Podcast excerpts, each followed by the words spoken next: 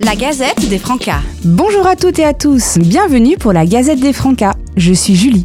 Je suis ravie de vous retrouver pour cette nouvelle année scolaire. Au programme aujourd'hui, nos événements et nos stages.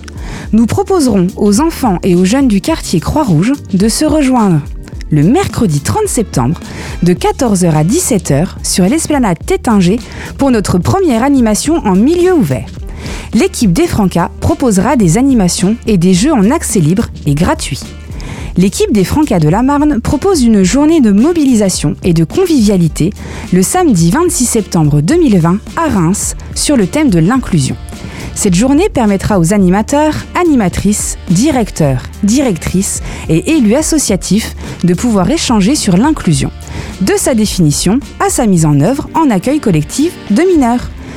Pour permettre un temps d'échange et de parole, nous proposerons aux jeunes de 11 à 15 ans de venir le mercredi 7 octobre de 14h30 à 16h à la médiathèque Croix-Rouge. Cette animation est gratuite. En ce qui concerne les stages de formation, les Francas mettent en place un stage d'approfondissement BAFA sur le thème de la petite enfance et des grands jeux. Du lundi 26 au samedi 31 octobre 2020 en internat à Giffaumont. Pour plus de renseignements, vous pouvez nous contacter au 03 26 85 55 18.